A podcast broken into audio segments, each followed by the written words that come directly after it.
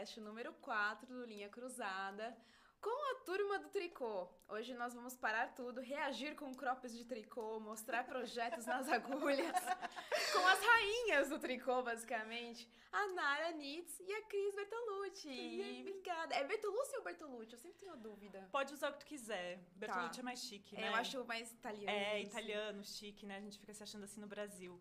É, na verdade, era para ser Bertolucci, mas alguém tirou o C do meu pai e assim perpetuou. assim perpetuamos. Queria que vocês se apresentassem. Claro, todo mundo, a pessoa do tricô já conhece as duas aí das lives, a novelaria, dos cursos, mas queria que vocês se apresentassem pro pessoal do crochê, porque tem uma galera aqui já falando que tá fazendo vestido de vestido crochê de colorido. Crochê, então, bora conhecer o pessoal do tricô. Cris. Quer que eu me apresente? Não. Pode se Sim, apresentar primeiro. Você é mais velha, pode ir. Tá bom. você é mais velha do tricô. É, não tricô. sei, acho que a gente tem mais idade, mas tudo bem. É, então, eu sou a Cris Bertolucci, eu faço tricô também desde os 8 anos, né? E faz 10 anos, 11 anos que eu trabalho exclusivamente né, com tricô manual. Mas eu sempre trabalhei com tricô de alguma maneira ou outra, né? Eu trabalhei, eu sou formada em moda em Caxias do Sul. E lá eu trabalhei bastante com tricô industrial, o que me trouxe um conhecimento assim inacreditável em outras áreas, como modelagem, como é, acabamentos e até mesmo em, em tecnologia, eu diria. E, enfim, faz 10 anos que eu trabalho e se eu for contar esses 10 anos, acaba o podcast, então. eu vou deixar uma, uma, introdução assim mesmo. Tem que ser uma saga de podcast. É, uma saga, gente. A vida no tricô. É. Gente, boa noite. Obrigada, Marie, pelo convite. Ah, obrigada, Cris, por estar aqui comigo. E obrigada também, também né? agradecendo, sempre. É, meu nome é Nara, Nara Taqueda. Eu tricoto desde julho de 2020. Faz ah. super pouco tempo. É uma baby no tricô. Eu sou uma baby. sou uma quarentener, né? Eu falo, sou tricoteira quarentener. Eu comecei por conta da pandemia. É, não sabia nada, nada, assim, não, a gente vai até falar sobre isso, não tem nenhuma raiz, assim, das manualidades. E comecei porque estava presa em casa, tinha o trabalho, eh, não podia fazer mais esportes, não podia, que era meu hobby, né? E aí comecei a fazer, a tricotar e assistir as coisas de vocês. Eu sou super fã de vocês já desde essa época. E fui fazendo muitos cursos, porque o online cresceu muito, né, durante a pandemia. Uhum. E acabou que agora eu meio que já tô nesse meio e tudo mais, mas depois vou explicar o que, que eu faço, que eu não sou tão tricoteira e tão crocheteira assim como você. Ah, mas já explica pra gente agora, assim, como é que é o seu trabalho, sua dinâmica de lives, breaking news da Nara. Breaking news, é. É, eu comecei a, a fazer meu Instagram e depois o YouTube para meio que contar a minha experiência do tricô, dentro do tricô. Uma jornada, vai, de aprendizado. Uhum. Que era uma coisa de pandemia e também era uma jornada do aprendizado da técnica. E aí comecei como se fosse um diário mesmo no Instagram, fazendo todas as coisas e publicando e fazendo isso. Comecei a fazer lives com algumas pessoas que eu achava interessante conversar e saber mais sobre, né? Vocês tal.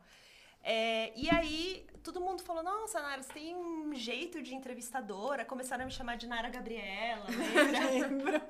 cara a cara com Nara e assim por diante. E aí, por conta disso, eu comecei a fazer, ter uma persona que é uma jornalista craft que vai atrás de novidades, de furos jornalísticos sobre tricô, agora sobre crochê também, enfim, todas as artes manuais. E, na verdade, o meu, meu Instagram é muito mais sobre informação de tricô e crochê e outras manualidades do que tricô e crochê efetivamente. Porque eu sou tricoteira, eu falo tricoteira e crocheteira caseirinha, assim, não sou uhum. designer, não crio coisas, né? eu vou atrás dessa divulgação. E eu acho que é algo que aqui no Brasil, pelo menos, ninguém fazia antes. Então, Verdade. foi mais ou menos essa minha criação. Eu acho que tem a ver um pouco com entretenimento também, que isso é bacana, né? Além do, do PAP, do passo a passo, que as pessoas às vezes pedem toda hora, ai, faça o PAP, faça o PAP. É legal a gente também ter um entretenimento, conhecer as pessoas, além do tricô, do crochê, que, as pessoas fazem. Eu acho que você traz muito isso, né, pro seu conteúdo. Exatamente. É, eu gosto. O que me interessa é a história da pessoa que está por trás uhum. dali, entendeu? Então, qual é a história da Marie, qual é a história da Cris? E eu acho que foi um pouco por isso que as pessoas acabaram conhecendo, porque as pessoas gostam de histórias, né? uhum. né? No fundo. Sim. E E Cris? foi por isso que a gente adotou ela, né? Também, É. porque foi uma pessoa com uma persona completamente nova. Acho que todo mundo, quando viu, falou: Meu, genial! Era isso que faltava. Faltava, é verdade. Aham. E tem um microfoninho agora, né? Todo customizado, achei muito fofo. microfone? É. Eu não trouxe, Ah. porque tinha esses microfones, mas eu tenho um microfone mesmo e eu tenho uma canopla pra, Uhum. né, imitar jornalista. E eu ganhei essas canoplas de uma de crochê e uma de tricô. é, de uma fã Ai, que Ai, que legal. legal. que fez e me mandou e tal, bordou meu nome e tudo mais. Foi super bacana. E você tava numa temporada Lisboa, Portugal. Como é que foi lá? Você cobriu os eventos, que eu vi que você estava em alguns eventos também, né, de armarinhos. Isso. Como é que foi con- conhecer a comunidade de Portugal? Muito diferente do Brasil? É diferente e ao mesmo tempo tem muitas semelhanças, eu Uhum. acho. É, a oportunidade surgiu porque eu trabalho como advogada, eu trabalho no mercado financeiro. é, e eu fiquei sabendo que em janeiro, agora, supostamente a gente ia voltar no esquema híbrido. E eu falei, poxa, preciso aproveitar esses dois meses que foram novembro e dezembro de 2021 para tentar fazer alguma coisa. Aí calhou de as fronteiras abrirem com Portugal e eu ter muita, muita gente que eu conhecia e tudo mais por conta da comunidade, que essa comunidade se juntou muito agora na pandemia. E aí eu fiz, a gente fez um calendário, a Pris também foi. é, a Pris foi comigo e aí a gente fez todo um tour assim de norte a sul. Então fomos em todas as retrosarias, que são os armarinhos lá de Portugal e tudo. E fizemos eventos, entrevistamos também e tudo mais. Culturalmente, nós temos muito deles, né? E eles da gente. Eles consomem muita coisa brasileira, muito do nosso conteúdo, do conteúdo de vocês. É, então é muito bacana ver como eles conhecem a gente também, que você faz maior sucesso, a Cris fa- faz maior sucesso. Isso é, é motivo de bastante orgulho e satisfação, assim, quando eu vi. Eu achei bem bacana. É, e o que eu acho que é diferente são os produtos, né? A oferta de produtos, a qualidade das lãs, das fibras, é tudo muito diferente, até por conta do clima. Então, achei isso a maior diferença. Falando em mas- materiais diferentes, já perguntaram aqui no chat, olha, o que, que a Cris tem nas agulhas? Estou curiosa. Que a Cris tem já, a gente já vai falar. Já vou quebrar aqui a pauta. Como a, a gente estava conversando antes da, do, da live sobre as Ai. pautas quebradas da, da Cris, porque a Nara vai lá, organiza como jornalista, feelings, toda uma pauta bonitinha. E aqui a Exatamente. gente não tem regras, então se vocês quiserem também mudar o jogo da- das questões aí, falar o que vocês quiserem, estamos. Que é uma bagunça. É uma bagunça. Aqui é uma bagunça? É, é Tá uma bom. bagunça. Então, o que eu tenho nas mãos, gente, é uma coisa muito inacreditável, porque eu tô fazendo, eu faço um trabalho com uma designer de luminárias que se chama Cris Bertolucci. Não acredito! Exatamente. Lá na Vila Madalena tem uma Cristiana Bertolucci Ai, que legal. e a gente faz uma luminária juntas. Ela faz a, a- Nossa, mas como é que vocês se conheceram? Porque a gente tem o mesmo nome em primeiro lugar. Vocês se buscaram nas redes sociais, assim, meu, você Não, um- sabe não? que não. A sobrinha dela, que trabalhava com ela, era de uma banda que eu gostava, e aí um dia a gente se conheceu e Que tal, legal. tipo, ficou conversando, e ela, não sei como surgiu Que o banda nome. que é? Agora eu fiquei cu- curiosa. Ai, como é que era o nome da banda dela? Peraí. Garotas... Como é que é? Garotas banda- Suecas. Ah, sei, sei, sei. Sim, a Irina, que é do, Aham. do Garotas Suecas. Aí ela, tipo, ah, a gente- não sei como que a gente chegou no mesmo sobrenome. E aí ela falou, não, mas espera, tu é Cris Bertolucci? Eu trabalho com a minha tia, que é Cris Bertolucci. E o nosso, não, não acredito. Aí nos conhecemos, e aí um dia ela falou, ah, e se a gente fizesse uma luminária juntas? Ia ser engraçado. Uhum. Só que a gente fez, acho que há uns sete anos, e ficou guardado o projeto. E aí agora, com a pandemia, ela resolveu ressuscitar. Que E legal. aí estamos aqui Então vai ser fazendo... uma luminária, uma capa de É luminária. uma, uma capinha, de- uma capa de luminária, capinha não, uma grande capa de luminária e agora a gente tá planejando mais uns três ou quatro modelos. Nossa, que legal isso. Tem um caso no crochê que é com a Bruna Escopel, que fazia o crochê Sim. que tem a sanfoneira Bruna Escopel. e elas assim, meio que se encontraram Mas é direto, as pessoas marcam assim, tipo, ah, é casa-cor. Direto, quando tem casa-cor, eu sei porque eu sou marcada em Você alguns mérito da lugares. casa. E ela co- conta também que várias vezes escrevem pra ela e falam, ah, eu queria ah, aprender a fazer tricô, não sei o quê. E ela, ah, então, é com a outra Cris. Que E até legal. aconteceu um dia que eu recebi uma mensagem de uma amiga minha que falou assim, porque eu sou de Caxias do Sul, minha família tá lá, Uhum. né? E aí ela, uma, uma amiga me escreveu e falou assim: Ah, eu tava na padaria, conheci teu irmão, teu irmão é incrível, nossa, que demais e tal. Eu disse, é, tu conheceu o irmão de outra, Outra Cris Cris. É o meu. Mas enfim, temos o mesmo nome e tô trabalhando na luminária dela. E Cris, como é que você começou? Qual é a sua primeira memória? Você consegue lembrar, assim, a primeira vez que você viu um tricô Eu lembro de vida? não conseguir fazer a primeira vez. Eu Uhum. lembro da minha mãe, tipo assim, colocar os pontos na agulha, devia ter uns 6 ou 7 anos, e, tipo, não conseguir fazer e ficar frustrada. É a minha primeira lembrança. Uhum. Aí passou muito tempo e depois eu comecei a, a fazer mesmo. Mas a minha mãe não dava muita, muita folga, assim. Eu lembro que eu aprendi a fazer tricô, ela já ensinou, tipo, ponto direito e avesso, que é o que ela chama, né? Uhum. Meio tricô. E meu segundo projeto já era com trança, sabe? Por assim, Ah, oito já- anos de idade, vamos botar na Não, trança, vamos vamos, botar complexar. no jacar, é, vamos aprender tudo. A única coisa que eu não lembro de aprender é como colocar os pontos na agulha. O resto eu lembro de tudo, assim, foi... Tipo, tenho bastante memória. E a minha avó me ensinou a fazer crochê também, também lembro muito. Lembro de fazer os panos e eles não ficarem retinhos, eles ficarem sempre meio tipo uma raia. Lembro de pegar é, pano de prata da vizinhança e fazer o barrado. Verdade, Então, é. e aí, quando eu acho que eu tinha uns 20 anos, eu tive um namorado que ele achou amigurumi na internet. Nossa, que legal. Foi em 2002, 2003, mais ou menos. Ele começou a achar amigurumi, assim, na internet. Ele ficava falando, olha, faz isso aqui, olha isso aqui que bonitinho. A gente pode fazer de personagens e tal. E eu fazia isso meio de brincadeira, assim. Eu até vendia um chaveirinho de uma baleia, assim, por dois reais. Amiga, não, não. dois reais eu lembro que eu vendia o chaveirinho, mas era uma baleinha, assim, bem pequenininha. E, enfim, foi assim mais ou menos que eu comecei. Eu nunca fui daquela pessoa que fazia muito tricô quando adolescente, assim, quando criança adolescente. Eu fazia menos. Mas eu sempre gostei de fazer uma coisa ou outra com a minha O mãe. que, que as Cris, adolescente, fazia? O que, que ela gostava? Não, não fazia, imagina, Caxias do Sul, né? Tinha que fazer é, cachecol pra sobreviver ao inverno. Então, de vez em quando eu fazia um cachecol com a minha mãe, uma Mas coisa você assim. era roqueira? Como é que foi a sua Ah, não, eu, é, eu era, mas eu não era roqueira do it yourself, tipo, da Punk, época, punk né? dos 90, assim, não, não era tanto. Eu era mais de consumir conteúdo mesmo, sabe? Eu comprava, gostava de comprar revista, comprava várias coisas, mas eu não fazia, eu acho. Eu nunca fiz nada pra mim até meus 24, 25 anos. Não fazia nada a não ser cachecol. Mas para as minhas amigas eu fiz bastante coisa e tal. Tem uma amiga que foi morar na Europa, eu fiz um cachecol gigantão para ela, acho que tinha dois metros e meio, assim, todo de arco-íris. Ela usa até hoje, faz Legal. acho que uns 20 anos que ela usa esse cachecol. E... Mas eu nunca fui tão ávida, assim, acho que foi por causa do, do meu primeiro trabalho, que era trabalhar com isso, que eu comecei, assim, porque a máquina fazia umas coisas, aí eu queria copiar em casa. Então eu chegava em casa, pegava as agulhas da minha mãe e ficava copiando o que a máquina fazia. E ficava tipo, ah, e se a gente faz assim, será que na máquina dá para fazer assim também e tudo?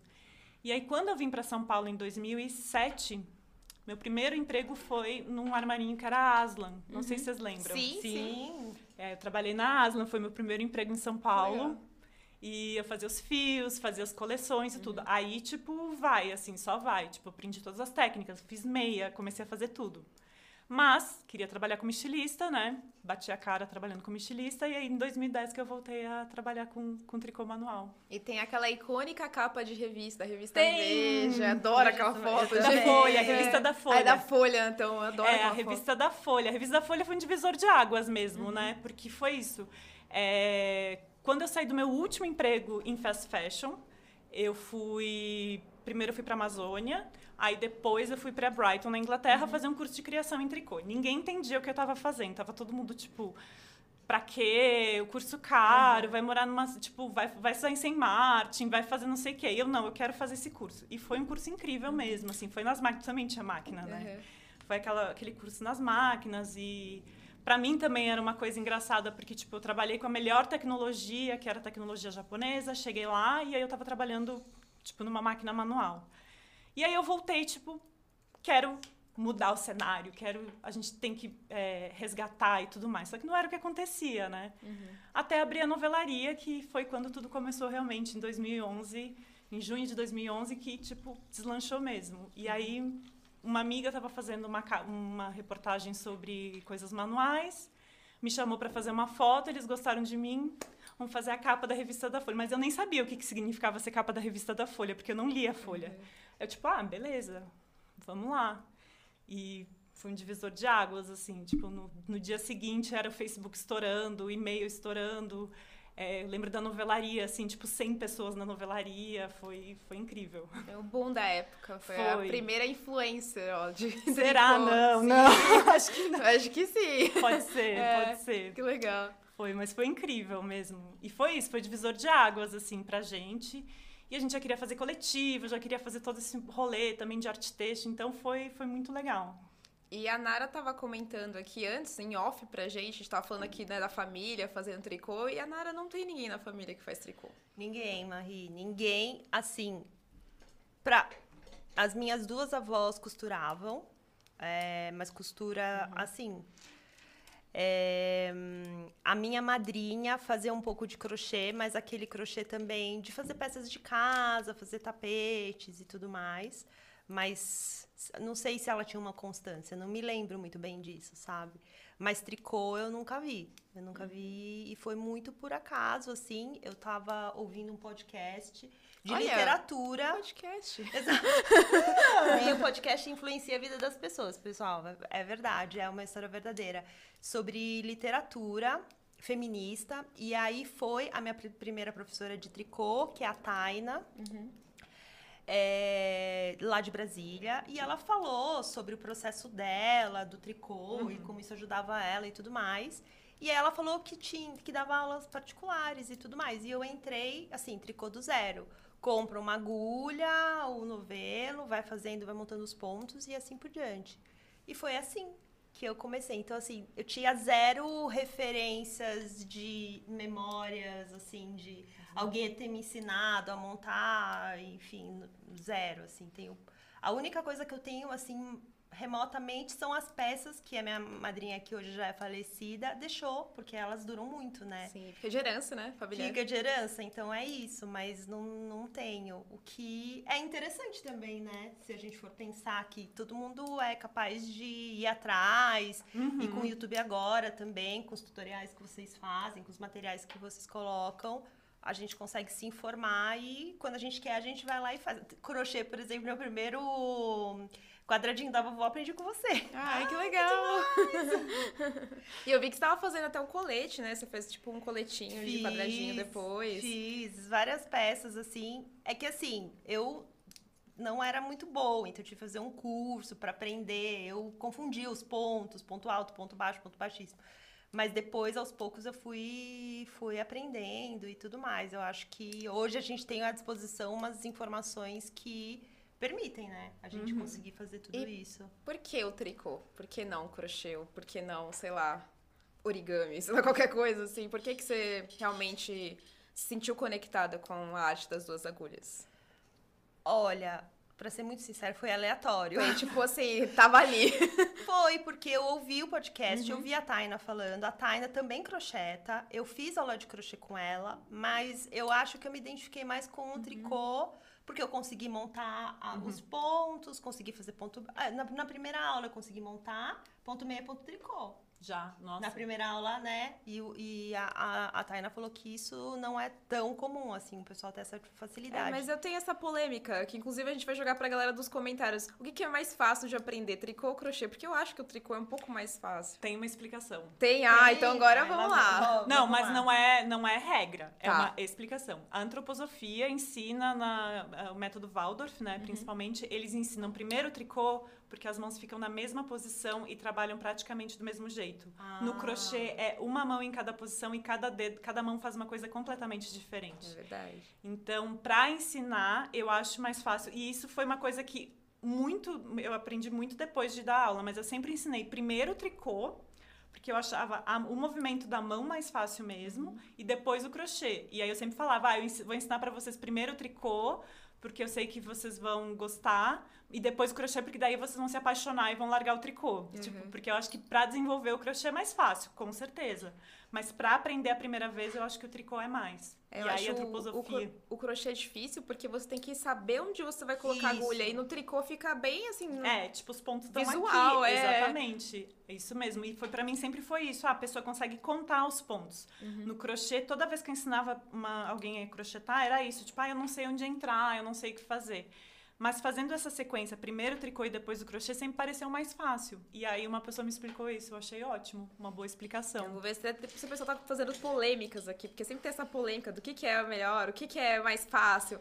Ó, Eu falando acho- tricô. Tricô. É, Eu acho que desenvolver o tricô é mais difícil. Isso é real, né? Fazer o tricô, aprender o tricô e fazer uma coisa reta, eu acho que é mais fácil. Mas desenvolver o tricô é mais difícil mesmo, né? A gente não consegue, tipo, fazer uma blusa, é aquela coisa, quando chega na metade da blusa tá errada, né? Tem que voltar tudo. É, eu ia falar isso, vocês acham que é uma, é uma coisa extremamente matemática, por isso que talvez as pessoas tenham um pouco de bode, porque tem que contar ali o tempo inteiro, tem que prestar atenção, às vezes Por mais é mais... que eu juro que eu tento de todas as maneiras possíveis e imaginárias, sabe, simplificar a matemática, eu acho que a matemática acaba.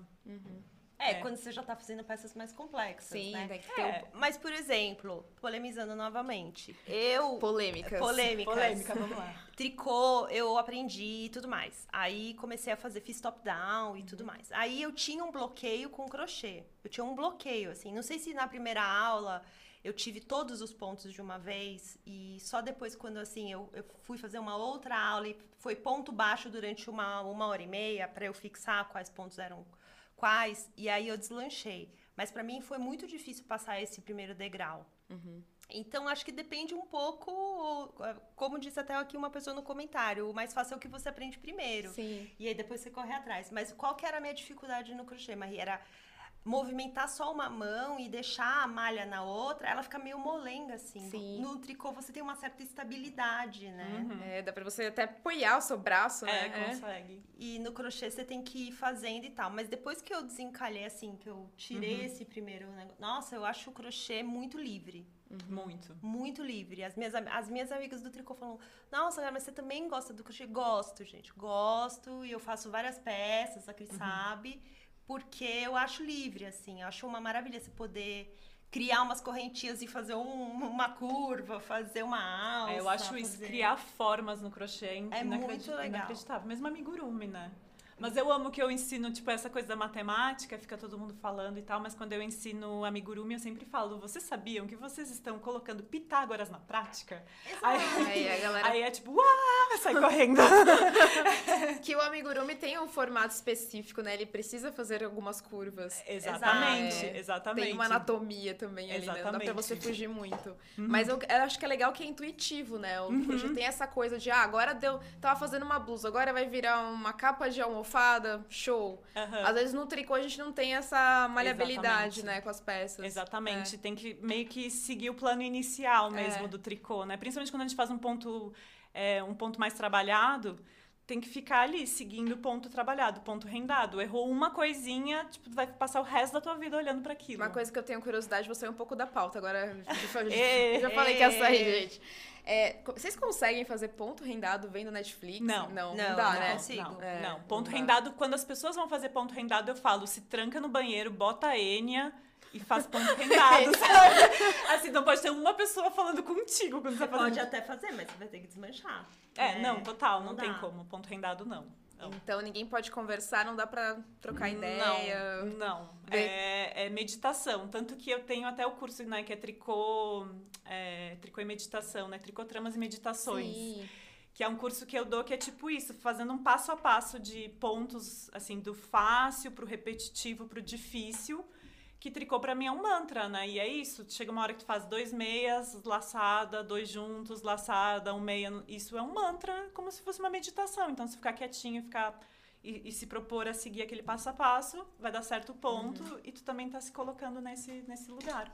É legal. Eu Até acho que você tava divulgando, né? Que era o curso na fazenda, no sítio, ou não? Sim, É teve, esse- tem, tem é. do sítio também. Aham. É, não, tem, esse, é- esse é outro, mas tem também. A gente deu, fez no Festival Fio, eu e a Flávia, Ah, que a gente legal. teve esse curso. Mas é, é uma boa pra se, Meu se propor. sonho ir lá tosar as ovelhinhas. Ah, a gente ia fazer esse ano, mas como não tá, É. não tá ainda, e tem que tosquear em fevereiro, né? Até janeiro e fevereiro. Então, perdemos o timing, ano que vem vai ter. E vai, eu vou. Vamos. mas qualquer coisa a gente pode marcar um dia pra ir lá só pra abraçar a ovelha, gente, porque Uhum. meu sonho ainda é dormir É com muito elas. fofinha, elas né? são muito fofas, não, elas são as melhores. A Cíntia falando, vou por N agora. Fazer uma playlist, então, no Spotify. fazer a playlist. Não, o meu sonho é fazer é, audiobook de pontos, gente. Imagina a, voz, a nossa vozinha falando dois meias, Dois dois, meias. juntos, É o reino por laçar. música. É verdade, venda- rendas por música, é verdade, é assim mesmo. Que é Tem que- isso. tem Que que é um uma cadência, né? Eu achei muito. Aí a Marion fala: tricô é fácil, mas aquelas técnicas mais elaboradas eu não dou conta. É, acho que ela quis dizer assim, o ponto básico, o tricô e meia, ela vai bem. Aí depois De- começou a mudar na mesma carreira, ter pontos diferentes já. É, eu acho que é o caso que, de muita gente que É. chega assim pra fazer aula, é falando, principalmente aula de tricô, é falando assim, eu só faço coisa reta. Eu quero, É, eu quero sair é, do reto. É. A maioria dos casos, assim, das alunas que eu tenho, são dois casos. A- O caso de pessoas que falam, a minha mãe colocava os pontos pra mim e eu não lembro como faz. Uhum. E a gente ensina desde colocar os pontos, e o outro caso é esse. E Tipo, ah, arrematar, né? Os pontos. É. Tem gente que não eu sabe. amo, eu amo essas pessoas que tinham a tia, a avó, alguém que botava os pontos, aí a pessoa tricotava e arrematava, escondia os fios e, e dava a peça, assim. Eu acho Sim. muito legal esse caso. E tem N jeitos, né? Uma coisa que eu vejo, por exemplo, no, no crochê a gente não tem tanta variedade na De fazer o métodos. ponto. É, fazer o ponto baixo é, é o mesmo procedimento. Agora no tricô tem mil jeitos de você colocar na agulha, mil jeitos de você tirar, Tem. mil jeitos de pegar os pontos. Tem. Como é que é ensinar assim? Às vezes a pessoa vem com uma bagagem da família do tricô português e aí você vai ensinar o continental. Não, não, não, eu não tiro nada de ninguém. É, é não, legal não. saber. Aham. É, eu não tiro nada de ninguém, a não ser que a pessoa se incomoda. Tipo, Uhum. ah, eu tenho muita tendinite fazendo o método, é, o método europeu. Beleza, vamos tirar isso e vamos fazer de uma é, método inglês. Então Eu vamos. tenho. É, muito, mas faz continental. Agora eu mudei. Ah, Então, meu fazia. sonho é aprender continental. Eu não sei ainda. Estamos gente. aqui. Vou fazer um extensivão. E aí tem muita gente que quer ah, é o método português, só pra explicar pra todo mundo, o método português é o método com É o a lã é, atrás do pescoço. Método continental é o método que eu tricoto, que é o dedo aqui, a- o fio no- na mão esquerda e vai só puxando. O método é, Inglês. inglês é o que fica na mão direita e a gente dá essa voltinha, que é o que eu ensino também, que eu acho mais fácil do que continental, a primeira vez. E aí algumas pessoas fazem o italiano, que é o que fica embaixo do braço, Sim. e aí vai passando de um jeito diferente. Esse é o único que eu não sei. E Mas- tem o inglês que você não solta o trabalho. Você põe a agulha e faz assim com esse dedo, né? Ah, que faz assim? É. Ah, tem também. Mas pouca gente faz assim, né? Sim. E. Enfim. E aí tem pessoas que, na verdade, chegam mais assim, tipo, ah, dói muito o braço, quero mudar. Mas se a pessoa sempre fez assim, às vezes a pessoa fala, eu faço errado porque eu faço com ela no pescoço. Eu sempre falo, não, não é, É errado, errado. é diferente. Continua fazendo assim porque não, o resultado é o mesmo. Uhum. As únicas coisas que eu mudo é, às vezes, o ponto fica torcido, então aprender a distorcer o ponto, essas coisas. Mas de resto eu deixo a pessoa como ela sabe. Eu vou fazer o intensivão depois do continental. Porque eu acho que vai mais rápido. Vai. impressão que vai. O meu- O tricô não. Não? O ponto tricô não. Ponto tricô na, É melhor no pescoço? No pescoço. Nossa, é só que com o dedinho. Maravilhoso. É, eu fa- às vezes eu faço o. Quando é ida e volta, eu faço o meia no continental e o tricô no português. Porque É. daí você só faz com o É dedão. muito assim, rápido vai com, com rapidinho. o tricô com o dedo. Por Mas isso que tricô quando- é tricô, né? Em português. Ah, então, eu quero saber agora a história. A Cris tem várias informações sobre as origens dos. das- Então, história, é. Vamos lá. temos, temos. Inclusive, eu queria até indicar, depois eu vou colocar na descrição, os vídeos que você fez pro seu canal. Ah, tem, tem o meu canal, que história, é tem o é. Bruxaria Têxtil, né? Um canal ótimo. Uma pessoa que eu queria indicar muito pra vocês é o Felipe Cavalheiro também, o Brazilian Knitter. Ele tem cada informação muito preciosa. Quando eu Sim. fiz live com ele, é inacreditável, Sim. assim. Então sigam ele também. Ele me explicou que é método inglês porque era do, do, do- da ilha da Inglaterra, né, e tal, e método continental era do continente. Uhum. E por isso que todo o continente fazia assim e os ingleses faziam diferente. Legal. Eu não sabia que era por isso. Sim. E mas enfim, o tricô a gente não sabe direito, né, assim, a origem, origem real, mas os primeiros registros que temos são de meias dos egípcios. É uma meia bem engraçada se vocês entrarem na no Victorian Albert Museum. Tem os, todos os primeiros registros estão lá. Eu pude visitar, mas não estavam aqueles em si, não estavam nas gavetinhas, só estavam as rendas. E é muito legal, porque eles já faziam toda a matemática, todo o cálculo para fazer um dedãozinho separado da meia, já faziam calcanhar, já faziam de tudo. E, mas quem foi, é, como que se diz, evoluindo mais foram os espanhóis primeiros e com as cruzadas que foi, tipo, jogando pro mundo. E o tricô, como a gente conhece hoje, de ir no armarinho, comprar um fio e tudo mais, começou mais depois da Primeira Guerra. Antes era uma atividade muito familiar, tanto que A primeira máquina de tricô surgiu na Inglaterra, que foi William Lee que criou a primeira máquina. Uhum. Só que a Rainha Vitória, a Rainha Vitória ou a Rainha Elizabeth? Rainha Vitória. A Rainha Vitória não quis é, aceitar a máquina porque era um trabalho de famílias, era um trabalho manual e de famílias. Então ela pensou, ah, vai acabar com o mercado que eu tenho, não quero uma máquina. E aí o William Lee ele foi para a França e ele morreu tentando patentear a ideia dele. Legal.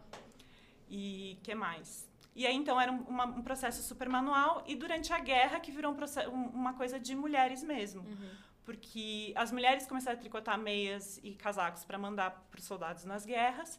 E quando a guerra acabou, tinha esse conhecimento e eles começaram a fazer essa coisa de, ah, vamos fazer fios, principalmente porque tinha toda essa sobra de poliéster, poliuretano e tudo mais, eles conseguiram criar os fios de acrílico começaram a vender então essa história de receitas e peças e revistas e foi assim que a gente tipo existe esse tricô como a gente conhece hoje. Ai, que legal. Adorei saber uhum. um pouquinho mais. Tem mais informações do que o crochê. Porque o crochê é o mais crochê não tem nada, é né? nebuloso assim. Só se é... sabe que crochê é gancho é, em francês. Em francês. Fim.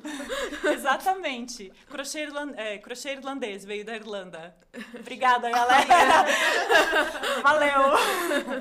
Nara, queria perguntar para você, você estava falando um pouquinho sobre suas referências queria entender um pouco seu gosto em moda, se você acompanha é, tricoteiras aí brasileiras, gringas, para você indicar para as pessoas também, para conhecerem, enfim.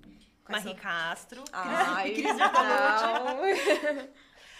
Eu, eu comecei a, a seguir muitas tricoteiras, né? Eu vou falar só do tricô, tá, gente? Porque do crochê tem também um monte de gente, mas aí eu vou focar mais no tricô uhum. é, para falar mais minhas referências mesmo. É, eu fiz muitos cursos na casa da Vivi. Uhum. Então lá eu conheci muitas tricoteiras é, super tops, assim. O primeiro curso que eu fiz, Marie, isso é uma loucura, né, Cris? Quando, quando a gente conversa sobre isso. É, eu fiz meu primeiro top-down com a Taina, tudo online, né? E aí abriu o, o, um curso lá da casa da Vivi, um top-down da Paula Pereira. Sei que é uma super mega rainha, tricoteira, rainha, é. aqui no Brasil e super hypada lá, lá fora também. E aí eu falei, ah, imagina, não sabia quem era a Paula Pereira, imagina, né? Aí eu mandei uma mensagem lá pra Vivi e aí eu falei, olha, eu tricotei um top-down, mas será que eu dou conta? Não, se você trocou, top, tricotou um top-down, acho que tudo bem. E era uma blusa super complexa, assim, pala redonda, é um modelo bem, bem complexo. E aí eu fui assim, só no, no, no, decote eu demorei umas 20 vezes para conseguir fazer, porque era tubular. Foi super complicado. Mas a partir da Paula eu comecei a, a abrir minha mente assim e conhecer mais pessoas, né? E eu sou muito grata a Vivi porque ela me, me apresentou a muitas pessoas. A Pris, uhum. é, a Iris, a Bárbara, eu fiz curso também com a Jojo e com a Adela, que também uhum. são duas brasileiras que moram nos, nos Estados Unidos. É, aí eu comecei a fazer cursos no Vogue Knitting também, uhum. porque também tudo online, é, no Knitanscape e, e assim por diante. Então, eu tenho referências tanto nacionais quanto... A Rosiane, imagina, a Rosiane é uma Rosiane super referência para mim é, a Bianca também. Sim. Então, assim, todo mundo acaba sendo é, essa referência. O meu estilo é um estilo mais básico barra clássico, assim. Uhum. Eu gosto de peças mais... Atemporais. É, uhum. exatamente. Mas eu gosto muito das cores também. Uhum.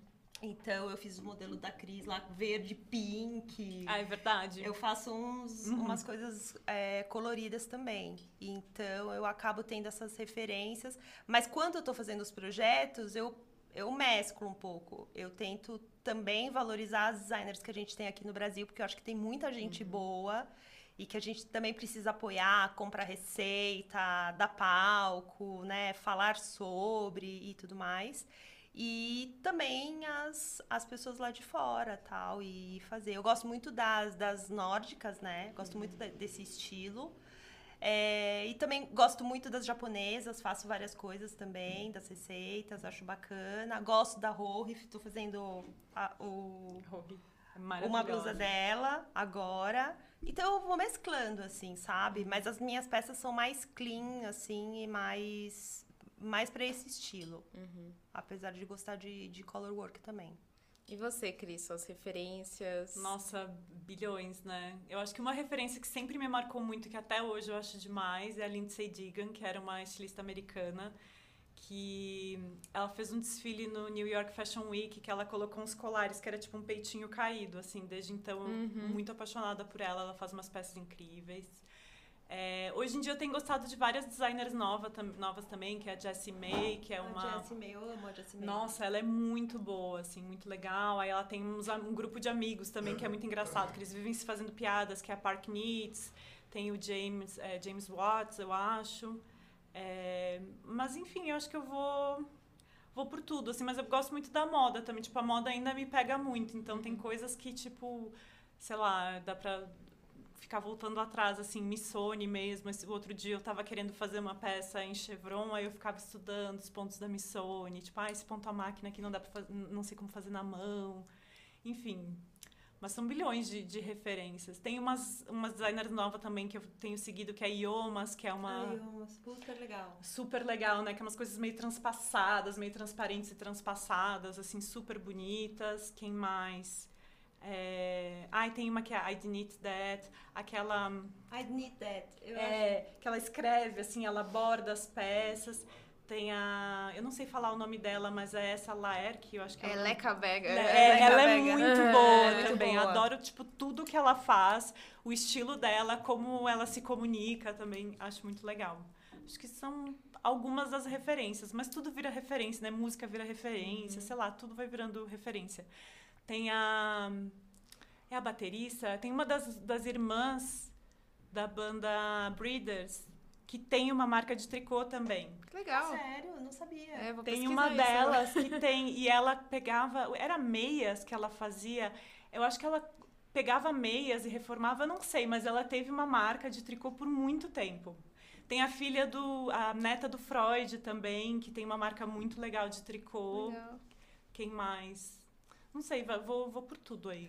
Uma coisa que eu também comecei a ter muito como referência na minha ida agora para Portugal e para Espanha foram as portuguesas também, a Filipa, a Maria, a Marta do crochê também. É, elas têm uma técnica muito boa, Maria, assim, né? Elas têm, assim, elas sabem tudo de como fazer a construção, fazem aquel- aquelas blusas que têm mil técnicas, mil construções diferentes também. E era um mundo que era tão perto, né? E a gente não tinha, a gente costuma olhar mais assim para as americanas ou para outros lugares. Eu não olhava com esse olhar para Portugal. E a- depois que eu fui para lá, eu vi assim o tanto de coisas que se produzem. É, é maravilhoso, é muito legal. E a, na Espanha, as crocheteiras, né? Sim. Então, Sim. é demais, assim, como tem essa influência. Agora eu vou para Sevilha. Que legal. Agora, no começo de abril, vou cobrir lá o, o evento. A Alice, acho que é de lá, né? Isso. É. A, a Ali. E então vai ter Santa Paciência, vai ter a Suzy Mil, vão ter várias Uhum. Legal. outras também. E, mas eu senti que na Espanha o crochê é mais forte Uhum. do, que, do que o tricô. Ah, Tem a Lucia também, que é super boa, Uhum. de tricô e tal. E a Filipa também vai dar aula lá. Mas essas referências portuguesas me pegaram agora que eu comecei a ter mais é, contato com a comunidade. E são coisas maravilhosas também. Achei muito legal. Mas, assim, pra mim, Paula Pereira, na terra e no Diva. céu, assim, diva. Era incrível mesmo. Ela é incrível. Ela é Queria incrível. perguntar assim para vocês uma experiência marcante que vocês tiveram é, envolvidas no artesanato, no tricô. Talvez sua viagem, alguma coisa engraçada ou inusitada que você não esperava que aconteceu. Eu acho muito louco, assim, é, as pessoas olharem e falarem: Nossa, você é a Nara, você veio aqui e você tá aqui fazendo entrevista, deixa eu pegar seu microfone e tudo mais. É, é, me, me causou um pouco de estranheza, assim, sabe?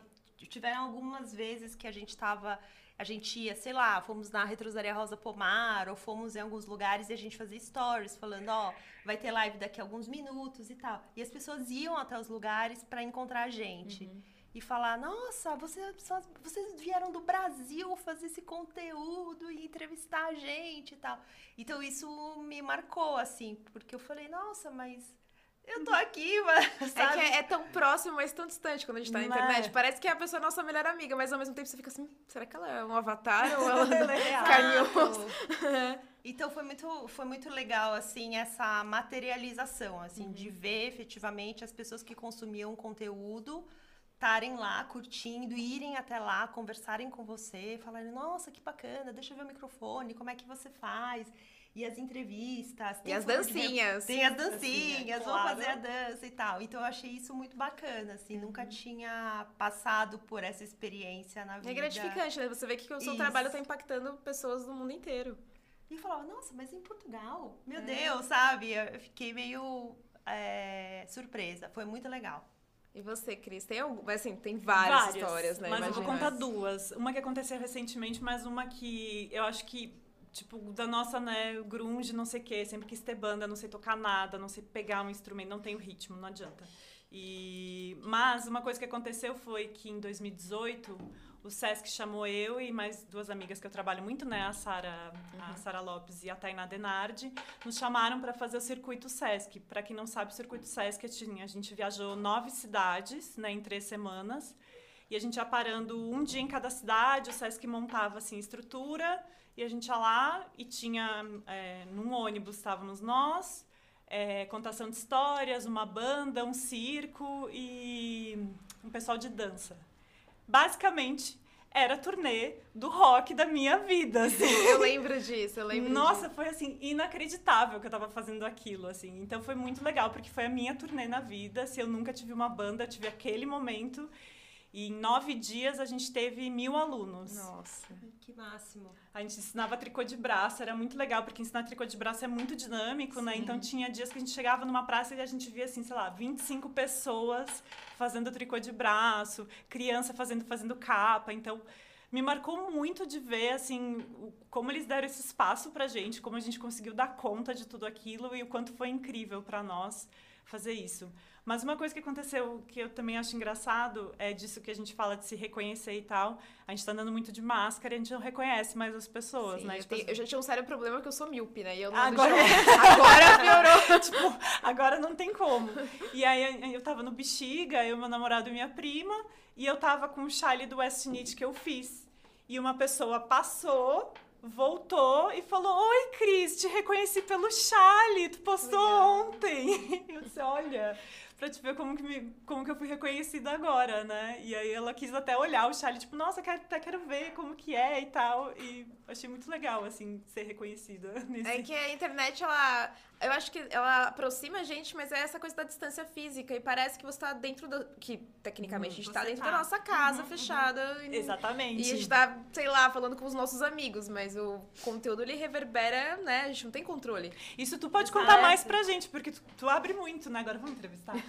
É. Marie, é. Marie, conte pra gente um, um momento muito especial da sua carreira.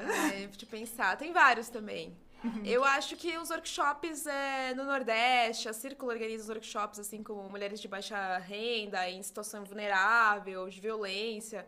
E pra mim é viajar pra lugares que eu nunca tinha imaginado, tipo interior da Paraíba, e ver como aquele conteúdo que às vezes a gente. Eu não sei vocês, mas eu fico com umas crises eu direto. Você quase todo dia, né? Uhum. Claro. Você fala assim, vou largar tudo, vou parar de fazer, vou, vou voltar.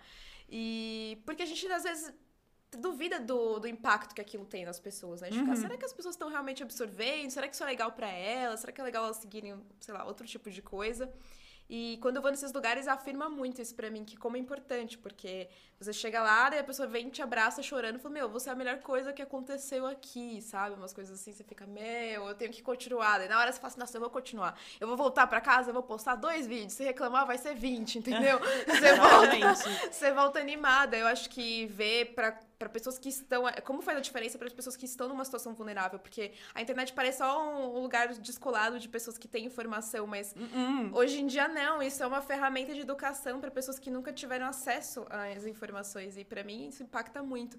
E eu tive alguns momentos na minha carreira que eu escolhi assim: ah, eu vou segmentar mais meu conteúdo pro pessoal descolado, que nem eu, ou vou falar com as pessoas, com o povo mesmo. E era sempre um dilema, e eu sempre escolhia falar com o povo, porque eu pensava, pô, é importante que eu esteja ali passando esse tipo de informação, porque se eu não estiver ali, quem vai estar, tá, né? Quem vai estar tá falando a mesma língua? Então, para mim, impacta muito, assim, quando eu encontro as pessoas e eu vejo como muda a vida delas de pagar as contas em casa, porque perdeu emprego, alguma coisa assim, como é, empodera de várias many formas, né? Essa questão de violência doméstica, a gente sabe que é complicado. E eu choro junto, aí é. eu me emociono, abraço as pessoas. Uhum. E fico muito grata por ter a experiência. Às vezes a gente tá passando vários perrengues, né? Quando você viaja, nem sempre é tudo um mar de rosas, né? Principalmente nesses lugares que são mais precários. Então, é, para mim, todos os perrengues são pagos com, com aquilo reverberando de alguma forma positiva e mudando a realidade, como mudou a minha, de certa forma, né? Acho, uhum. Eu acho bonito isso, assim. É muito Mas legal. E, e, você começou a fazer um conteúdo, eu achei assim, quando você começou a fazer sociologia e tal, eu acho que essa sua visão deu um, né, uma Sim. mudada e tal, e você começou a ter mais essa preocupação com essas pautas e tudo mais. E você acha que hoje seu conteúdo reverbera isso? Ou é, você consegue dar vazão a esse conteúdo que você absorveu com esse curso? Como é que é pra você? Eu acho que eu tô ainda achando meu espaço de comunicação. Acho que eu não achei ainda a minha voz 100%. Acho que isso é uma coisa em constante. Nossa, eu acho que tem tanto. É, Nossa, eu, eu acho, acho que também. tem Eu acho que eu tô sempre chegando mais próximo, mas não exatamente. Eu acho que eu já tinha essas preocupações antes, mas eu não uhum. tinha muitas ferramentas para me comunicar. Sempre fui muito introvertida, muito uhum. tímida. Então, acho que fazer os cursos, não só de sociologia, mas eu fiz curso de oratória, várias Sim. coisas, porque eu era muito assim, bicho do mato mesmo, assim, uhum. eu ficava no meu quartinho lá, tipo, caraca, Deus. E eu acho que, que me deu uma, uma certa empoderamento mesmo de vir e falar sobre assuntos que eu acho que são pertinentes, mas eles sempre foram uma preocupação, porque eu era uma jovem punk, uhum. doidona do DIY, do cabelo colorido. E sempre foi uma coisa que foi forte para mim, assim. Acho que quem vive no Brasil tem essas questões de qualquer Sim, forma, né? No, no, dia a dia, assim. Batendo na porta, exatamente. né? Elas batem na porta, é. exatamente. E aí eu penso no meu trabalho sempre sendo dessa coisa muito acessível, assim. Tanto que ah, a agulha é o que você tem, o fio é que você tem, bora lá. Porque uhum. se a gente uhum. ficar complexando muito, às vezes a pessoa vai desistir, ou às vezes a pessoa vai achar que não é pra ela, ou que ela Sim. não tem dinheiro para começar. E acho que Mas é acho que o conteúdo é complexo de uma maneira simples, assim. Isso que é incrível. Até o outro dia eu vi que, tipo, eu tava vendo as, que tu abre a caixinha, né? Que é uma uhum. loucura. Eu fico imaginando, gente, a, é abrir é essa caixinha. Como é que a Marie abre essa caixinha? Dá conta, Dá exato, conta. Exato. Mas eu vi de uma pessoa que tava, tipo, te criticando que tu só faz roupa pra magra e coisa assim. Eu falei, nossa, essa... Aí, na primeira coisa que eu vi, eu falei, nossa, a pessoa não conhece a Marie. Não, porque a Marie ensina com a agulha que tu tem, exatamente, tipo, como tu quiser fazer. E aí depois tu escreveu, tipo, ah, eu ensino todo o meu conteúdo para isso e tal. Eu achei isso incrível mesmo, assim, eu acho muito legal que simplifica um conteúdo, mas ele é complexo, ele é diferente, é, ele é... essa questão dos corpos é bizarra porque eu reposto as pessoas. Reposta. Exatamente. Corpos diversos, assim. Então eu fico, gente, como assim? Obviamente eu vou mostrar no meu corpo porque é, porque é o que eu tenho, a ferramenta. Eu não uhum. tenho uma pessoa modelo, é, é, complicado, né? A gente tem uma logística para trabalhar. Então eu acabo mostrando no meu corpo justamente para mostrar, olha, eu não sou nenhuma modelo, não tem nenhuma grande desenvoltura, mas funciona para mim. Uhum. E obviamente, acho que com a internet as pessoas vão te endeusando, porque, ah, sei lá, você tá lá faz um tempo, uhum. e ah, não, a Maria, aquela coisa. E não é uma pessoa real, mas é, né? No, Sim, no final das e nos contas. seus tutoriais é. você fala, olha, tô fazendo esse tamanho. Que é o meu tamanho. Agora, se você quiser fazer o M, Exatamente. você faz mais X correntinhas, Exatamente. o G você faz não sei o que lado. É que eu acho que é um assunto é, é delicado, né? É Sim. É complexo, porque é o que você se sente bem, né? Então, às uhum. vezes, não é que a pessoa acha que não é pra ela, mas ela não vai se sentir bem. É um trabalho mental que não uhum. depende nem do meu trabalho, de, do crochê em si, né? Eu posso mostrar que serve para qualquer corpo, mas é um trabalho interno. Acho que aí a gente vai puxar para uma outra coisa. O, o, tricô e o crochê, eles são arte terapias, né? Então, assim, uhum. assim, mexe muito com dentro da gente. Eu queria Sim. saber, na verdade, o que, que mudou em vocês, assim? Tem alguma coisa que você mudou a visão, que você lembra, assim, porque você entrou nessa do artesanato? Nossa, acho que tanta. Eu mudo a visão eternamente, continuo mudando a visão e vou ficar mudando a visão. Quero, quero continuar mudando a visão por muito tempo, né? Acho que no momento que a minha visão não mudar mais é que vai estar tá tudo errado. É... Eu acho que tem muita coisa, assim, tipo, eu acho que quando o Gustavo Silvestre começou a fazer o trabalho dele com os detentos e que eu vi que ele conseguiu sabe, engrandecer uma coisa. Já é uma coisa que já é feita Sim. e tudo, mas é, eu gosto muito, mas eu acho que, tipo, é isso, eternamente mudando é, eternamente, na verdade, acho que não mudando a visão, mas buscando achar esse lugar que a gente continua num lugar privilegiado e a gente quer que as pessoas cheguem onde a gente está, uhum. mas a gente sabe o quanto é impossível até de, de por várias razões, assim. É, mas eu busco muito, eu trabalho muito com a Casa 1, né, que é uma casa de acolhimento LGBT. A gente vai começar agora um curso de tricô que a gente quer fazer, tipo, o nosso sonho é fazer, é, é, é, como é que, é que se diz, é capacitar as pessoas para que elas comecem a trabalhar com isso. Uhum.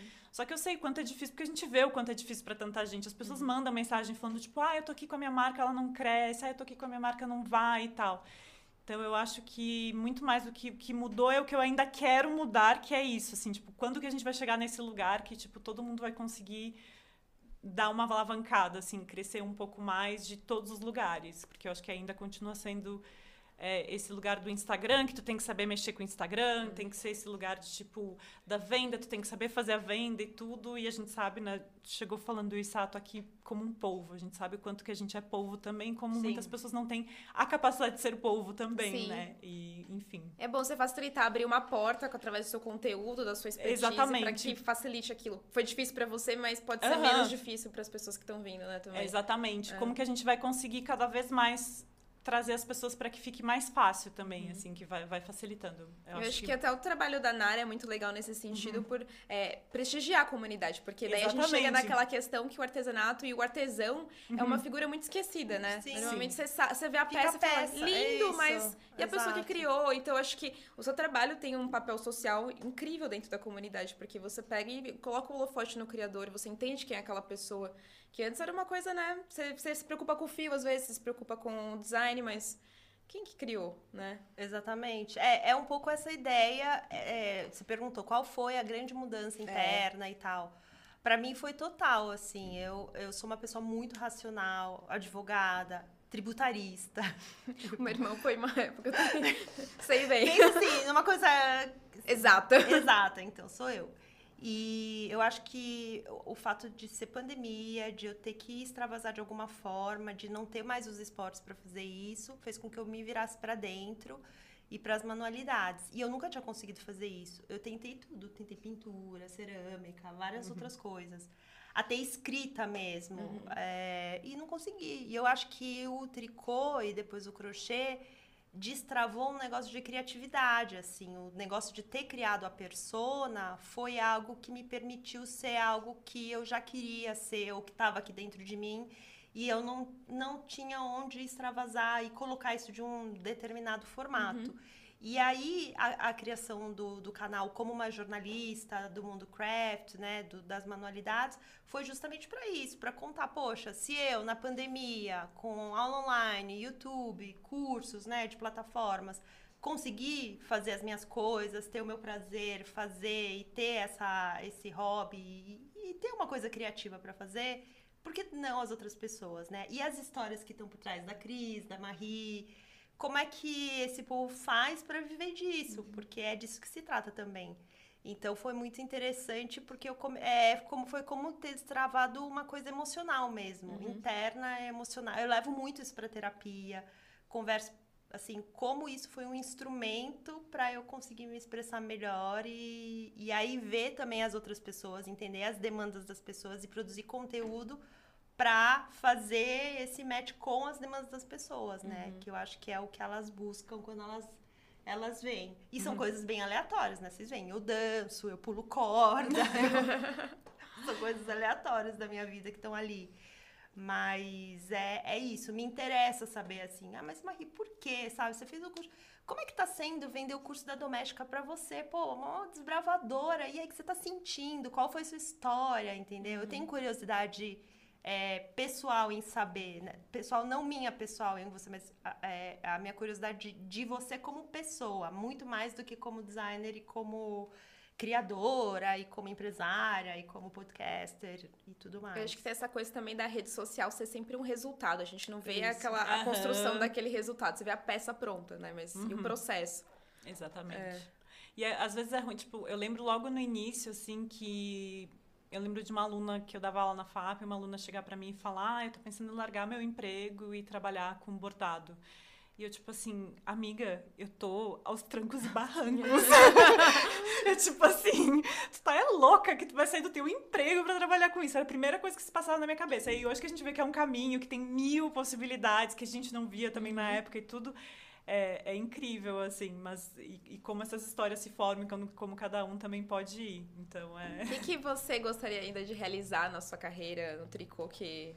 ou no artesanato, enfim, que ainda não, não foi realizado? E depois eu quero que a Nara também responda. Nossa, tem muitas Nossa. coisas. Tem muitas coisas para fazer ainda. Tem muita, agora, eu, é isso que eu falo, tu vivo em constante mudança, tô tipo tentando mudar de novo e tal, mas eu ainda quero escrever um livro né? Ah, já dois. apoiei já esse, já, já, eu tenho Dois livros, um de top-down e uma ficção que eu tenho na minha cabeça, que é ótima, e um dia ela vai existir. Gente, como tu falou, escrita é uma coisa que... É, eu, eu, brinco que eu sou da matemática, eu não sou da gramática, então eu tô buscando como escrever uhum. ainda. E acho que um livro... Eu acho que viajar mais também pela, por essa causa, assim, pelo tricô e tudo, como tu falou, ir para os lugares, assim, já me apaixona muito. Quero continuar viajando. Mas eu acho que. Eu acho que isso. é, eu, Primavera eu, Sound. Eu fiquei curiosa com esse livro de ficção, gente. Já achei. O livro de ficção é muito bom. É. Eu acho, né? Eu não sei. Mas, mas tem tricô, né? Tem alguma coisa? Claro, tem, tem toda a história do tricô ah, dentro então, disso. Que legal. Tem, tem tricô, tem programação, porque a programação vem do tricô, então vai ter. É, são nove personagens. Caraca. Não, são nove, é, nove já tá personagens. Super estruturado já, já, já, é? já tem. E tem a programadora tem a pessoa que nunca que, que tipo foi jogada no meio daquele caminhão de coisas, tem bastante coisa. É, é um livro legal. Legal. Vamos ver se até o ano que vem ele sai. Os dois, na verdade. E você, Nara, o que, que você gostaria de realizar? É, eu tava vendo aqui os comentários Vou e a Ana Lúcia, mais, mais conhecida como Ana Sigilosa, falou o seguinte: é, que a gente tem que quebrar esse, esse eixo, né? Sair desse eixo sul-sudeste, que muitas vezes a gente Sim. tem. Acho que você menos, porque você tem a capilaridade uhum. um pouco maior, mas no meu caso, pelo menos, tenho isso. É, o meu sonho é fazer esses knit tours pelo Brasil, assim, uhum. tipo, tirar um ano, assim, e fazer, sabe? Desde o sul, percorrendo todos os lugares para mostrar isso mesmo aqui no Brasil, uhum. porque é tão grande, tão vasto eu não tenho ideia de como é isso, né? Você falando isso para mim assim me desperta ainda mais e ver as condições. Eu acho que, querendo ou não, eu, tô, eu ainda tô numa bolha, ainda tô no eixo sul-sudeste, como a Ana falou, e eu quero muito saber muito como é as outras, como são as outras realidades, né? Uhum. Eu, eu conheço o Brasil como um todo, mas eu acho que não sob essa ótica. Uhum. Ai, então eu acho bacana é, fazer legal. isso e também divulgar para as pessoas, né? Que eu acho que no fundo o meu trabalho da divulgação das histórias é essa. Vocês precisam porque todo mundo relaciona ao tricô inverno e Exatamente. sabe que isso é uma mentira. Isso é uma Temos mentira. pessoas reagindo com cropped aqui, Cris está reagindo. Estou Exatamente. reagindo aqui de top. A Nara chegou de chale. É.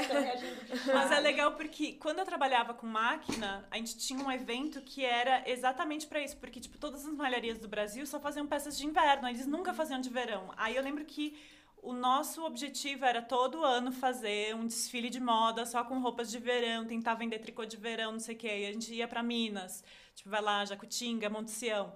Verão, verão, verão, verão, verão, verão. Mas sempre teve é, é, essa quebra. Eu acho que agora que a gente está conseguindo sim, tirar, sim. né? Quebrar o tabu de vez. Assim. Sim, sim. E é, e é muito comum ter essa pergunta, né? Uhum. Ah, agora no verão, ou agora que está mais, né? Aqui no Brasil, a gente tem basicamente essas, essas temperaturas como que eu faço? Eu vivo no Rio, como é que eu faço para fazer uma peça de tricô com um fio mais tranquilo, mais fresco? Uhum. É, eu vivo no Nordeste, como é que eu faço, entendeu? Eu não dou conta de fazer com lã, não dou conta, às vezes nem com algodão 100%, Sim. que é, é quente, né?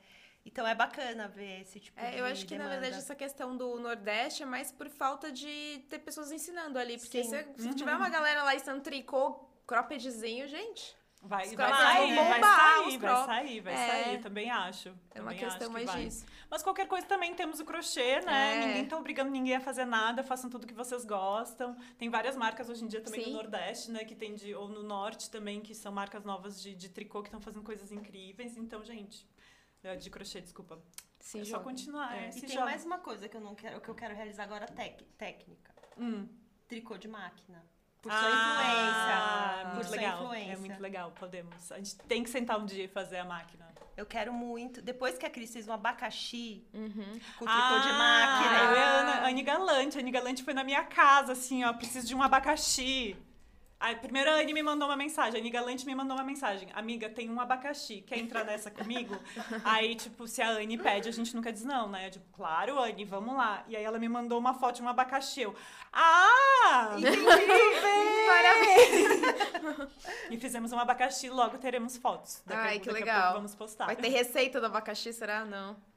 Olha, pode ter. Vamos pensar no futuro. Acho tendência, frutinhas aí, verão. É, pode ser, pode ser. Mas vamos esperar sair, porque foi um projeto muito especial, mas vai ser legal. Ai, que legal. Estamos na expectativa, né? Já. Ficou muito bom pela foto que eu vi, porque eu falei, amiga, o que você tá fazendo? Eu tô com um abacaxi. Eu falei, Cris, fala sério, porque às vezes eu me irrito com a Cris, porque ela fica falando coisas aleatórias. Eu falo, Cris, fala sério, o que, você tá fazendo? Amiga, é um abacaxi. Aí tirou a foto e me mandou. Eu falei, o que, que é, É um isso? abacaxi, gente. Dá pra Era fazer um isso. abacaxi na Ela máquina. me contou. Mas é legal fazer máquina também pra que as pessoas desmistifiquem, que as pessoas acham que a máquina é tipo a máquina do café, que tu bota o negocinho e ele faz. Eu ia né? falar isso, tem muito processo manual, né, na máquina. Tem, né? a máquina é assim, um facilitador, mas ainda tem que ficar ali mexendo, fazendo trança, é na mão, tudo é na mão. E tem o drama da máquina quando você esquece de fechar a, a agulhinha e a peça cai simplesmente. Maravilhoso, né? fica Tipo, assim, sai e chora. Exatamente. Quando o ponto cai, não consegue recuperar. É, gente, a máquina não é tudo aquilo. Não é tudo isso de facilidade. Então eu quero eu quero aprender a fazer e por Ótimo. influência da Cris, porque ela fala bastante, né, do seu Eu amo, não, amo. do seu passado aí com a máquina. Nem uso mais também. tanto a máquina, mas ela tá lá assim, ó, do lado da minha cama, bonitinha. Eu vou lá, limpo ela às vezes, falo, te amo. Daqui a pouquinho eu volto.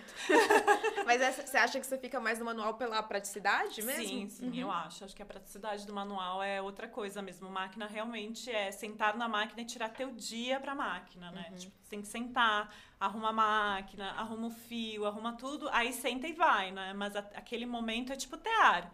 Costura teatro tem que- também é, um isso, né? Teatro tem que passar urdu, passar, é, passar urdume, não sei o que e tal. Então é mais ou menos a mesma coisa. Então máquina é tipo assim, ritual da máquina. Hoje vai ser máquina. Aí eu sento Sim. e faço.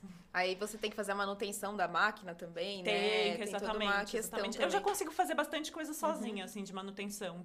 Tem bastante das máquinas industriais que eu trabalhei, então um pouquinho de manutenção eu faço ainda, mas o O que eu resto... acho legal da máquina é que é uma coisa meio um megazord, assim, você tá controlando um negócio, assim. Nossa, ela tá trabalhando pra mim. Exatamente. É como se fosse um braço E as meu. anteninhas, né? E não é muito legal que ela É. tem duas anteninhas, É assim, muito, é muito lindo. bom. É, muito legal. Uhum. E eu gosto do barulho também do carrinho passando, não sei Ah, isso eu não gosto, eu não gosto, nossa, eu acho que dá. imagina. De madrugada tá. Tá, tá, tá, tá, tá, tá. Não, não, não é legal. Nara, então, ó, seu próximo, sua próxima meta é ir na casa da Cris fazer um abacaxi.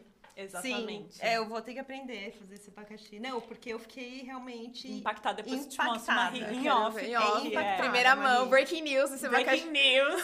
É, mas não posso Olha. passar pra ela, porque, né? Ela vai vazar, a- ela, vai, ela é a- imprensa, é. A imprensa está do meu Não, lado. mas a gente assinou o contrato de É, confidencialidade do pra abacaxi. esse. Exatamente. Queria perguntar agora uma coisa que sempre é divertida e as pessoas gostam, é séries e filmes que vocês estão vendo. Eu sei que vocês veem, a Nara vê um monte de dorama, vai ser provavelmente um dorama novo e vamos lá, vamos começar com uma das duas, quer começar, Nara? Vai, Nara, que tu sabe mais. Então, gente, eu tava dando um tempo dos doramas. Você viu aquele dorama que tinha um monte de, de tricô, acho que era tricô, Sim. que é de uma startup. Startup. É... Eu amo esse dorama, amo. Tava até reassistindo ele pra ver as cenas do Sim, tricô. ele fazendo no metrô, na- no, no meio dos computadores. Porque o tricô era uma forma que ele tinha de extravasar. Quando Sim. ele ficava muito nervoso, ele ficava Olha, preciso tricotando. assistir esse. É muito legal. E eu quase chipei o, o personagem errado nesse, nesse dorama e tudo mais. Mas eu amo. Assistam, gente. Startup, vale super a pena. Eu tinha acabado de assistir um que chama hum, Refletidas, que é bem denso, é bem pesado. Aí eu falei, não, vou querer uma coisa leve, vou querer assistir. Aí eu fui pra HBO e tava assistindo, era Doura... a Idade Dourada. Idade Dourada. Idade tu falou, Dourada. né? E uma coisa bem leve, Euphoria. uma coisa bem leve. Uma série bem. É sobre, enfim, adolescentes, drogas e assim. E, mas eu gosto muito da, da Zendaya, por isso. Então eu tava assistindo. Aí acabei.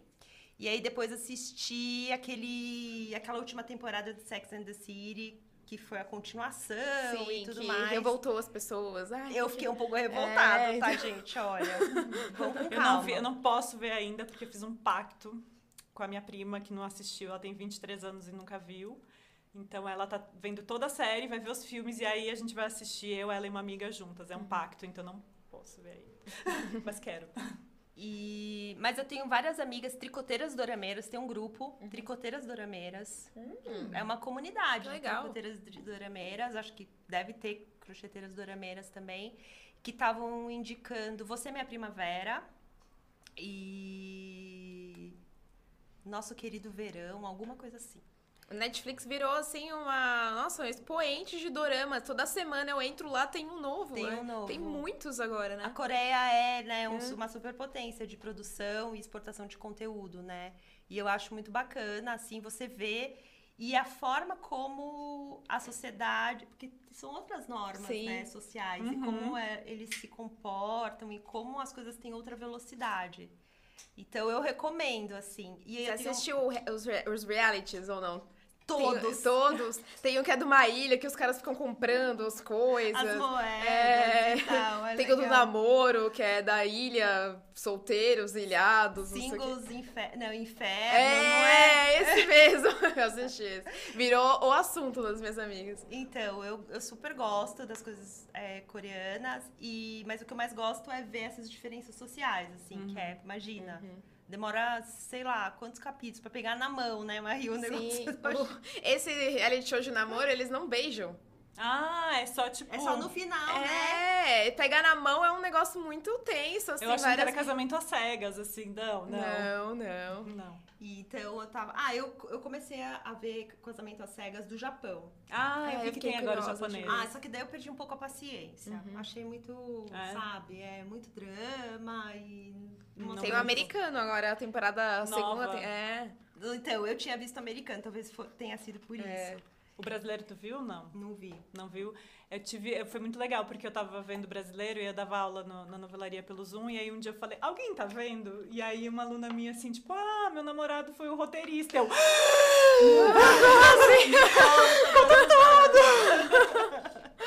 Mas acho que o que ela contou mais é que, tipo, como começaram a filmar durante a pandemia e tal, muita gente caiu, muita coisa eles tiveram que cortar, enfim, mas foi. É, Entendi. é. Na verdade, um um fato, uma curiosidade, uma trivia do Casamento às Cegas Brasil é que o local do casamento é, tipo, do lado da minha casa, quase. Ah, é, verdade. Passa todo dia na frente. Por isso que eu olhava, eu, lem- eu, eu lembrava, eu fui numa festa lá, teve uma festa uma vez da Sim. Box que foi lá, é verdade. Do e lado eu do olhava parque. pro lugar e falava, eu já fui nesse lugar, é a FAAP. E aí minha amiga falava, não é FAAP, É. tá louca. Eu É o disse, "Não, Palácio dos FAAP." Cedros, É é. verdade, eu já fui lá. Agora que me fez, agora fez todo sentido. Aí eu fico, ai meu Deus, lá da minha casa. Como que você não viu? Como eu não tava lá pra ver esses casamentos.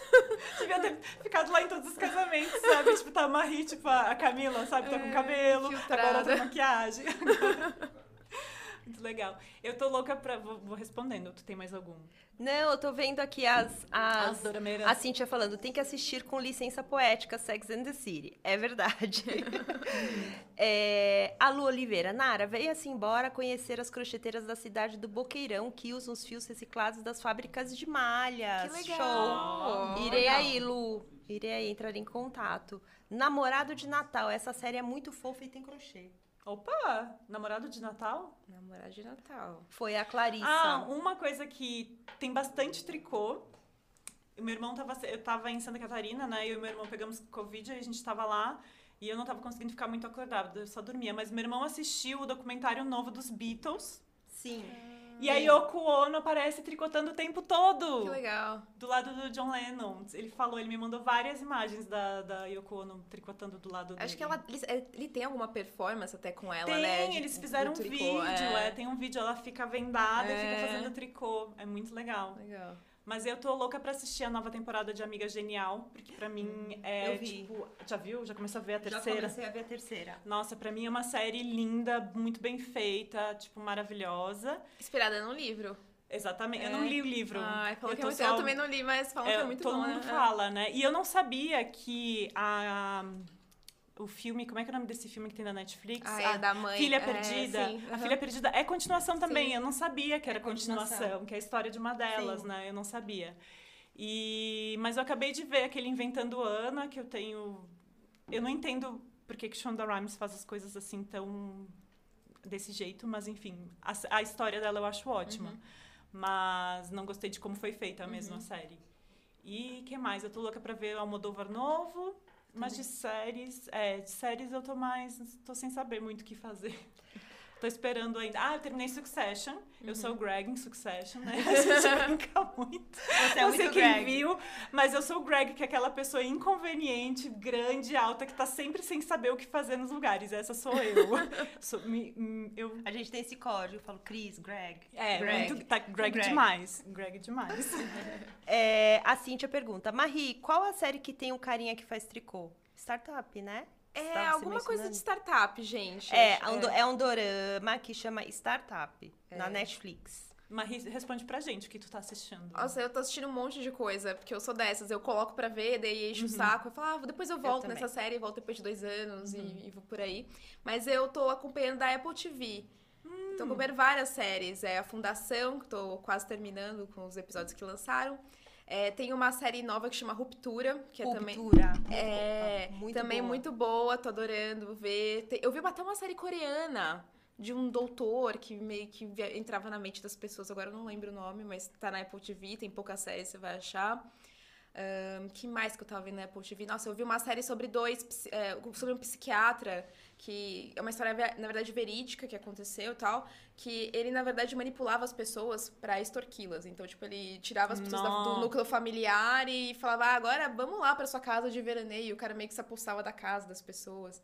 E é uma história que, tipo, durou uns 20 e poucos anos com os pacientes. Ele, tipo, foi tomando a vida da pessoa. Nossa, assim. golpista do Tinder já existiu. Bom, milhões. É. Tinder. Golpista É, do ele é o Tinder. gol- golpista do psiquiatra, gente. Psiquiatra, psiquiatra golpista, olha só. bizarro, assim, bizarro. E eu vi o filme do Batman ontem, o filme novo Ai, pra ver, estreia. É Muito bom, gostei. Uhum. Eu não gosto normalmente de filmes de super-herói, mas eu achei que tinha uma informação, assim, de cinema, assim, gostei bastante. Sim. E já que a gente tá falando, é, que a gente até falou de quem tricota e tudo mais, vou deixar uma indicação de um filme muito bom que é Entre Laços, em português. É Close Knit em inglês, mas é um filme japonês que envolve muito tricô, gente. que e é muito legal que tu tava falando dessa coisa da história. E tem vários momentos desse, desse, dessa série que as relações de tricô são as mesmas relações que a gente tem no português, assim, as relações da língua, língua. das coisas, assim, do japonês e do português. Tem várias coisas que, tipo, é uma mesma relação, Sim. assim, umas coisas que são muito parecidas, Sim. apesar das línguas serem completamente diferentes. Mas é um filme muito lindo, muito legal. Ele é bem parado, mas ele é um filme muito bonito. Acho que todo mundo merece ver, assim. Repete o nome. É que Entre Laços, em português, e Close Knit, em inglês. Ah, tá, Pra legal. quem quiser procurar. Ele tava de graça no Sesc até o ano passado, no streaming do Sesc. Acho que agora não tá mais, mas vale muito a pena assistir esse filme, porque, tipo, acho que muita gente vai ver, assim, a, a maneira como as coisas acontecem, assim, são meio como a gente. Como Olha, nós. tô falando que o- a série do. Startup é, chama dessa- não, é, chama Apostando Alto em português, parece. É, porque é o, meu, É. o meu Netflix tá com a configuração de Aham. inglês, então é por isso. Apostando Alto, gente, a série aí do. O cara parece várias. Parece vários novelinhos coloridos, assim, É na, muito na fofo. Ele é muito fofo. Ah. Ele é muito fofo. E aí tem o pessoal falando o seguinte: não podemos esquecer de Handmaid's Tale. Ah, então, mas é que tem essas- polêmica. a polêmica, gente. Margaret Atwood. Mas eu entendo ela fazer isso, mas ela me deixa um pouco chateada como ela bota o tricô nesse lugar. de- Mas é onde é, né? Sim. É ele onde tá. é, É onde ele tá, né? O, o- o livro é muito mais, né? Tipo, é, mas ela não gosta de tricotar. No livro ela fala várias vezes, tipo, ah, eu não gosto de tricotar, eu tô fazendo isso porque eu sou obrigada. Acho que tá mais claro do que na série. Eu acho que é mais uma questão de fazer algo que você não gosta do que a técnica. É, eu sim, que a gente, a gente fica né, ofendido. Tipo, pô, meu tricô, vai é, mexer mas meu- tipo, tricô como doméstico, Sim, né? sim. Cai porque é histórico, Sim. né? Enfim, né? É, Silvia Federici tá aí pra contar pra gente, mas eu acho Sim. que, tipo, fico meio, meio mal, assim. Sim, eu também. Na série. Mas acho que na série tá muito mais. é, Aliviado. Não, não, não. Não? Acho que no tá livro, mais? É? no livro mais aliviado. Porque no livro ela, ela repete várias vezes que ela não gosta de tricotar. Ela tá fazendo porque é, Uhum. É- a sociedade Uhum. que é a sociedade que ela tá É construindo. um dos símbolos da sociedade É. que tá reprimindo ela, né? Exatamente. É isso aí. E é, falaram também de Fleabag. Gente, eu amo. Ai, eu amo Ai, eu Fleabag, amo gente. muito também, É gente. minha série preferida, por É, favor, terceira certeza. temporada, por favor. Se você não viu Fleabag, gente, por É, favor. Corre. Fleabag, com certeza, né? Não, e até hoje eu não supero o padre. Ninguém supera. Ai, não supero, gente, não supero, não supero. Não, mas tem uma outra série muito legal e curta também que tem na Amazon Prime que se chama I Love Dick. Eu amo você já viu? já vi, eu vi amo, eu essa. assisti, eu li o livro agora também, é muito boa. Ah, eu vou ver. Assiste, é bem Uhum. curtinho, os episódios são bem curtinhos. Kevin Bacon tá, tipo, o homem. Tem uma hora que ele, tipo, começa a desfilar, assim, no meio da cidade do Texas, meio cowboy, com um filhote de ovelha, assim, no pescoço. Gente, ele virou muito boy desejo. Mas ele... Tipo, aquela cena. E ele era dançarino, né? Nos anos 80, ó, Nara. Tem aí o... Antes do Ó. TikTok já, ó. Eu amo. Ele eu faz amo até hoje, eu comecei Faz a seguir até ele, até hoje ele faz. I Love Dick é muito boa. A Cíntia fala, tem um filme lindo, mega antigo, que se chama Colcha de Retalhos, com Ah, a Winona, é. Winona, né? É lindo esse-. Eu- é. Muito legal também. Gostei. Eu já ganhei três vezes esse, o DVD desse filme. E o que, que vocês acham, né? Vamos pra polêmica, então. O que, que vocês acham dessa coisa do tricô como lo- local de afazeres domésticos? O que, que vocês Rainha acham? Vitória.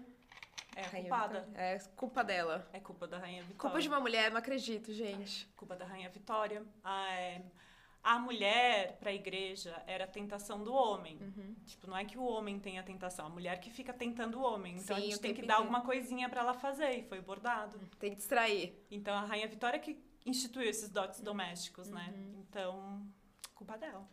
Não, não consigo desculpar ela.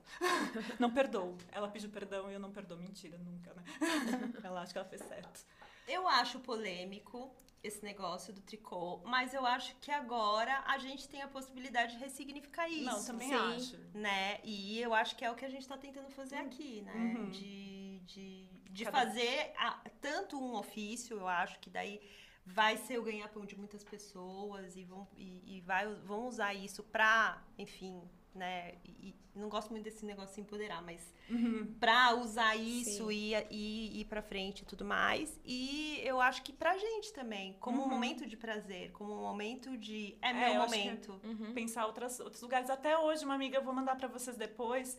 Uma amiga me mandou do Museu do Freud. Tem um kit de tear que tem várias coisas, assim, tipo, é um kit de tear com todos os textos da Ana Freud, que é filha do Freud, e do Freud sobre o fazer manual. Legal. É, tipo, tu compra o kit de tear e aí vem os textos pra te entender, assim, tipo, que lugar que tá o manual, que lugar da imaginação que tá o manual e tal. Então, tem várias coisas. Mas voltando pro, pro doméstico, é, eu acho que, na verdade, o que a gente mais precisa é entender que doméstico não é ruim. Doméstico é uma obrigação de todo mundo. Sim. E é um, um dever, uma obrigação e uma coisa que todo mundo tem que fazer em casa, né? A gente vê doméstico como a empregada ou a pessoa que faz barato, tudo isso. Acho que o principal lugar que a gente tem que mudar é a palavra doméstica, ressignificar a palavra doméstica. Assim como a gente tem que ressignificar a palavra artesanato no Brasil, porque no dicionário tá como é, rude. É uma coisa ruim, não é uma palavra boa, assim, mas é rude. é, qual é outra, o outro significado? Mas são dois significados ruins. A gente não vê o artesanato como uma arte. Os significados dele no dicionário brasileiro já são coisas ruins, assim, a gente não consegue ver como uma coisa boa. Então, essas coisas que eu acho, a gente rever as palavras primeiro e depois a gente entender esses lugares que a gente quer encaixar, porque não é doméstico não é ruim, todo mundo tem obrigações domésticas no, no fim, né? Você sabe que eu sempre fico num dilema e eu não sei. é, até você. você é, quando, quando teve o primeiro episódio daqui do podcast, é, que veio o Dani, veio o Egon, depois o Júnior também veio e tudo mais, eu fico muito, muito me questionando isso, né? Poxa, será que eu dou palco só para as mulheres? Mas quando eu chamo pro meu programa, é, será que eu não deveria chamar os homens? Mas aí será que eu tô tirando o palco, sabe? Eu fico Sim, nesse dilema. entendo. Nisso. Sempre, sempre, eternamente.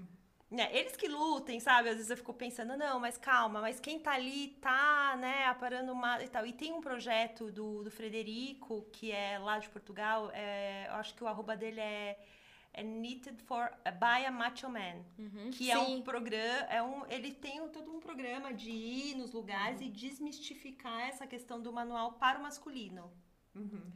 Então é interessante isso e tudo mais. Mas eu sempre fico nessa dúvida, sabe? Assim. Mas o Gustavo também, Gustavo, O da Gustavo. Urdume, né? Ele É. tem um trabalho super bonito de, de encontrar os amigos e tudo, assim. Eu gostaria muito que os homens encontrassem muito mais, assim, tipo, acho que. O Felipe, né? É, o lugar que, que os homens têm que encontrar é exa- exatamente esse, assim, de, de, de ver o quanto é uma higiene mental, assim, muito boa também.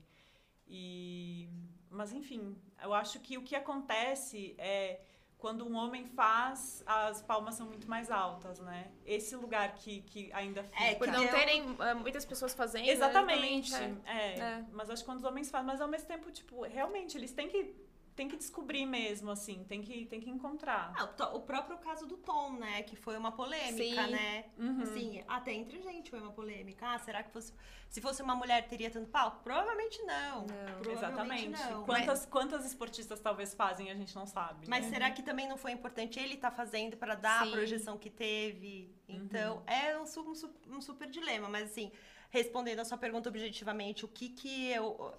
Individualmente falando, eu acho que tá nas nossas mãos, né? É um pouco Uhum. como, como um pouco tudo na vida. E a gente se colocar nesse lugar e colocar o tricô e o manual crochê, enfim, as manualidades, num lugar que é só nosso e que a gente faz o que a gente quer. A gente, ó, olhem vocês, né, que tem o ofício disso, que são empresárias, que são influencers, que são youtubers, enfim, que fazem tudo isso. Acho que é, é a gente mesmo. Eu acho que existe essa dificuldade da gente deles encontrarem o espaço deles, né? Também o lugar de fala deles.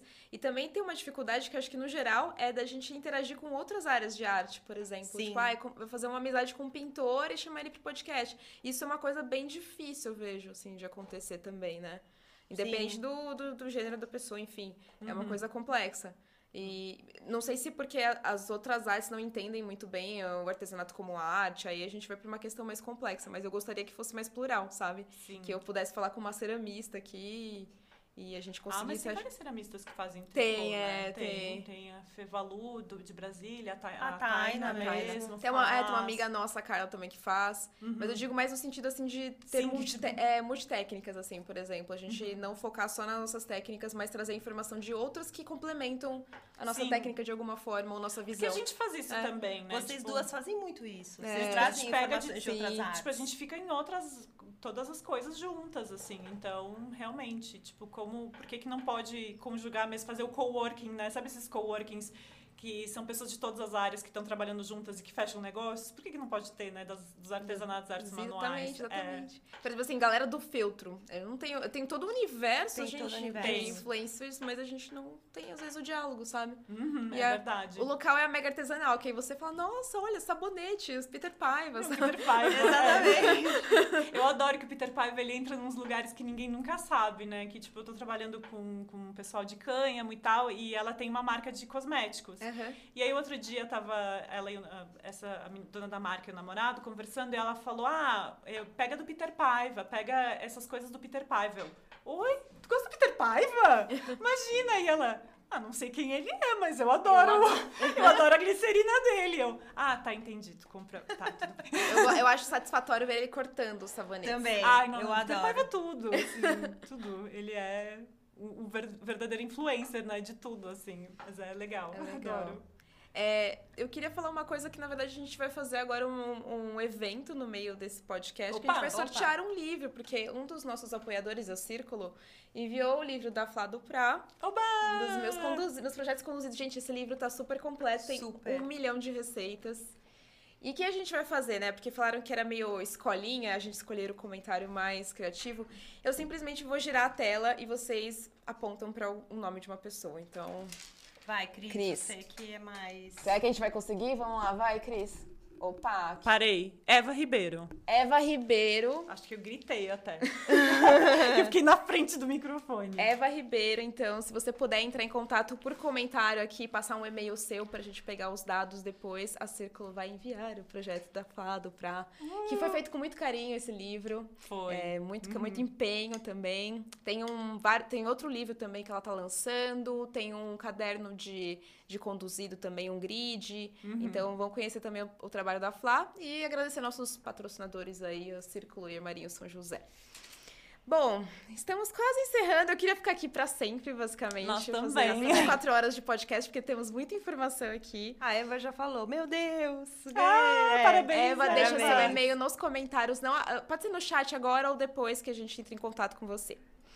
Eu ia pedir pra vocês deixarem considerações finais, assim, uma dica, onde encontrar vocês nas redes, sei lá, uma palavra de afeto, uma provocação. Acho que. Não, vou deixar minhas redes também: YouTube e Instagram, Cris Bertolu, se com um C, porque senão vocês vão achar a luminária. Cris Bertolucci sem H. Cris Bertolucci bem normal, tanto no Instagram quanto no, no YouTube. Vou pensando uma provocação pro final. Tá. Antes de eu fazer, ah, falar as minhas redes e meus contatos, eu queria falar um pouco só, um, um parênteses sobre Claro, a Flávia. Pode do ficar à vontade. Eu fiz uma entrevista Ah, com a Flávia é, numa live pelo, pelo Instagram da Novelaria. A Flá fez o lançamento do livro em conjunto. A gente tem lá na novelaria o, o- o trabalho, né, o, o livro à venda. E ela me falou na pré-pauta todo o trabalho que ela e a filha dela fizeram. Foi um trabalho conjunto, tiraram todas as Sim. fotos, tem vários exemplos. Então, assim, é, gente, eu não sou uma crocheteira de mão cheia, mas assim, é, é muito maravilhoso esse livro. Estou falando como jornalista que entrevistou a autora e a co- coautora. Então tá um trabalho bem legal, visualmente muito fácil de, de acompanhar também. As fotos estão maravilhosas. Então, mesmo, né? E eu acho que faz toda a diferença nos, nos trabalhos de fio conduzido, porque não é tão simples assim, né? Sim. Então, acho E tem que o lance esse- da atenção plena que nem tem nos pontos Nossa. rendados. Tem que olhar ali, senão né, não Exatamente. sai. Exatamente. E ela é, uma, ela é um amor de pessoa, então prestigiem o trabalho da Flá, que vale super a pena, tá? Uma, uma, uma joia esse livro. É, bem, eu sou arroba nit.nara.nit no Instagram e no YouTube meu canal é Nitnara News. E todo domingo, 17 horas no YouTube, que é um jornal de bancada. Na verdade, eu sou a âncora do jornal. e aí tem várias bombas, breaking news e tal. Eu tenho alguns anunciantes no canal. A Tricopídia, os Fios da Fazenda. E algumas outras pessoas que também vão lá fazer. A Cris, quando, quando lançou o curso de modelagem. Fui lá conversar. E a gente fala um pouco da agenda da semana, o que, que tá rolando, os projetos e tudo mais. E todo mundo que quiser divulgar e aparecer lá e falar um pouco, contar sua história, tá super convidado. É só entrar em, em contato comigo via DM é, ou pelo chat aqui, manda uma mensagem também. E vai ser um prazer conhecer todo mundo. Ah, obrigada. E a provocação, Cris? Eu vou deixar uma dica. Façam sempre a pauta como a Nara. Nunca sigam a pauta como eu. eu. É, eu também não sigo tanto a pauta, né? Acho que. Mas foi legal, né? Foi, foi legal. ótimo. Acho que foi, foi. A É. gente seguiu a pauta, A vai. seguiu. É, Quase tudo. quase, Quase tudo. tudo. Não, foi- é porque assim, gente, fazer a pauta e Eu falar. sei. A mi... Porque assim, quando a gente faz as lives, somos, a- somos uma dupla, Pink Cérebro, Uhum, certo? Certo. E aí, quando você não tem o- a outra pessoa falando a pauta, você tem que ficar, meu Deus, mas Cris, a pauta, Cris, a pauta. Então é um pouco É. polêmico isso. Mas eu acho que ela tá certa. Eu achei porque essa dinâmica parecida com a Palmeirinha e o Huguinho, sabe? É tipo isso. A gente fez muito pela novelaria o. Janela de vendas. A janela de vendas. Gente, eu aterrorizei a janela de vendas, que a novelaria inteira queria me matar, assim, Sim. ó. Eu tenho uma cruz esperando que eu entre lá de novo, só pra me pregar lá, assim, tipo, não acredito, porque eu comecei. as- todos os fios têm o nome da cor, né? A maioria dos fios tem um nomezinho. E eu comecei a inventar outros nomes. Eu pegava, assim, tipo, gente, não parece uma pintura renascentista? Esse é o fio renascentista. Quando chegou na vendedora, tipo, o que, que é renascentista, minha gente? Tinha Babalu 1 e 2. Babalu lembra? 1, Babalu 2. Eu comecei a inventar de tudo, de tudo. Eu aterrorizei. Olha, acho que temos que chamar a Cris quando a gente tiver uma empresa de fios e for nomear cores. Mas eu fazia Ela é isso na é, então, eu é, então, fazia isso vou, na vou te Asla. contratar que você tiver uma empresa Mas de não me fios. deixa, não, me dava- não me dava essa liberdade. Eu gostei, a cor renascentista, achei tendência. É, imagina a cor renascentista. Eu vou te mandar a cor e tu vai falar, nossa, é uma cor renascentista. Qual foi a outra? Teve a Babalu, teve. teve nossa, Unicórnio. unicórnio. Não, foi muito maravilhoso, mas meu talento nunca é reconhecido. Depois ela rep- esquecia o nome. E a gente chegava com a meada, Cris, isso aqui é Babalu 1 ou Babalu 2? Ai, não era unicórnio essa cor? Então, é isso.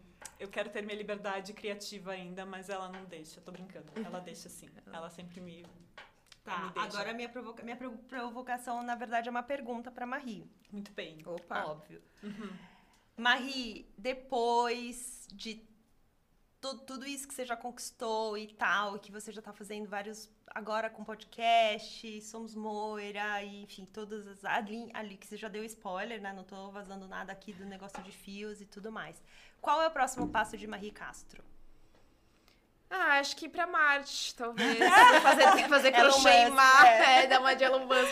Elon Musk. É. Como será que é na gravidade? Primeiro né? workshop em Marte, sei lá, algo assim. Como que vai ser, será, né? Tipo, o fio. Como é que ele vai se comportar? Será que ele vai meio que andar sozinho? Como que a gente vai puxar o fio? É uma, boa. problemática boa. Mas, zoeira, acho que lançar o Moira vai ser uma, um- uma coisa muito legal pra toda a comunidade. Acho que vai tirar um peso também desse bebê sendo Gerado. ge- gerado aí por muitos, quase anos, assim, vários anos quase.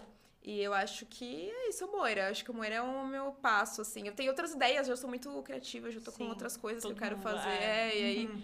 já tá meio que também caminhando pra isso, mas o Moira é o, é o nosso filhinho, assim. Eu gostaria muito que ele reverberasse, assim. Esse é o meu objetivo, que as pessoas Reverberar, ele vai. reverberar se fosse e que seja útil para as pessoas, assim, Uhum. que melhore a vida das pessoas do artesanato. Eu acho que é isso, assim, fazer uma ferramenta útil. Com certeza. Legal. É, acho que é a missão. A gente já muda com o conteúdo e agora dá uma ferramenta que as pessoas consigam fazer essa mudança também, de alguma forma, sabe? Legal. E tem previsão, Marie? Então, é esse mês, né?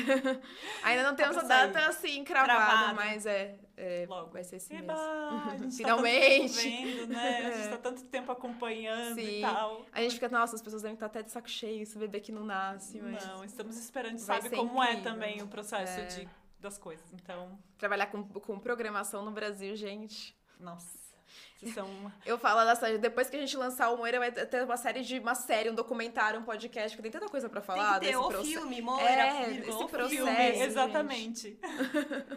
Eu acho muito legal. E sabe uma coisa que eu acho muito doido também? Que sempre quando assistia os seus, seus vídeos lá no YouTube, lá atrás, você falava assim: Ah, eu hackeei essa, essa Sim. receita aqui, desvendei como que vai fazer, e eu tô passando pra você como que, eu, como que eu fiz isso na minha cabeça. E achei muito interessante isso se conectar com a questão Sempre dos devs, teve, né? De, e Na verdade, eu tá programava, quando eu era criança, eu programava HTML no bloco de notas. Aí tinha uns Nossa. programas, Dreamweaver da vida. E aí eu, eu lembro que eu era, tipo assim, a criança na, num curso de férias com vários adultos, assim, que já trabalhavam na área, eu achando demais. Uau, animação em flash, vou programar aqui. Então sempre teve na minha vida que não era uma coisa que eu extravasava, talvez, no artesanato, talvez. Uhum. Talvez dessa forma indireta, né? Com, com as palavras. Muito E, bacana. É, mas sempre teve lá, assim, sempre gostei de tecnologia e meu pai sempre trabalhou com isso, sempre tive computador 386 em casa, assim, ficava lá no Mas DOS. eu também era, tanto É. que eu lembro na formatura da minha mãe se formou faz acho que uns 10 anos assim que ela conseguiu se formar e eu lembro do meu tio falando, tipo, me apresentando pra alguém e falando: "Olha, essa é a Cris". E ela sempre foi muito boa com computador, mas agora ela faz tricô. Tipo assim, ela acabou com, com Mas tem muita coisa a ver, né? Tem muito. É, programação tudo. a tudo a programação surgiu, É, né? Surgiu das técnicas manuais, mas eu achei engraçado, tipo, isso. Ela adorava tecnologia, e aí ela foi fazer tricô. Tipo, não, é por causa da tecnologia que eu estou fazendo tricô, assim. Sim. Mas demora um tempo pra, pra chegar nessa conclusão. Mas é legal, são coisas que estão presentes, às vezes não de uma forma tão óbvia, porque a gente tá construindo o caminho, mas eu, eu fico feliz, assim, que você tenha sacado essa conexão. Sempre Não, lá. É. é muito legal e como você também tem essa, essa questão e não só de entender como passar esse tentar passar esse entendimento para os outros. Isso é bem, bem bacana. Eu acho que é muito, é muito significativo você ter feito isso desde o seu YouTube lá atrás e tá fazendo agora num super projeto que vai, né, impactar tanta gente e toda a comunidade. É Parabéns. tipo aquela série que encaixa o final, sei lá, o É, finalzinho o você começo. fala, foi isso. Eu estava lá. É tipo isso. É. Muito legal, parabéns. Ai, obrigada. Queria agradecer vocês duas por terem participado, terem aceitado o Poxa, convite, obrigada quase no você. carnaval, Uhum. né? Tirei vocês aí do lar. Do... Não, Mas tranquilo. é, tô muito feliz que vocês aceitaram. Foi super legal. Acho que o pessoal curtiu bastante. Queria Uhum. convidar vocês, aí já fica o convite aberto pra gente fazer outros repetecos aí Com sobre outros certeza. temas. No próximo a gente chega com aquela ideia. Com a ideia de tomar É, o com a ideia que vocês me podcast. falaram. A sim, gente quer de- tomar um podcast e entrevistar a Marie, pessoal. Aí, uma ideia meio ana- anarquista. Ah, não meio anarquista, não mais ou É, menos. é. Mais ou menos, vai. É. Eu É quero- uma ocupação. Mas sabe o que eu quero, Marie? Meu desejo mesmo é entrevistar você, a Sil e a Ju. Sim, isso vai rolar. Pra saber é. a história de vocês. Porque pra mim é um enigma ainda. E eu Como preciso saber. conecta. Essa é a parte do quebra-cabeça que não está Exato, conectando que tá ainda. faltando. Falta esse episódio Sim, série, tá? Sim, Entendi. por favor. Ai, obrigada, viu, menina? Obrigada. Obrigada. Obrigada, pessoal de casa. E até o próximo Linha Cruzada. Um beijão. Beijos. tchau. tchau, tchau. Beijos.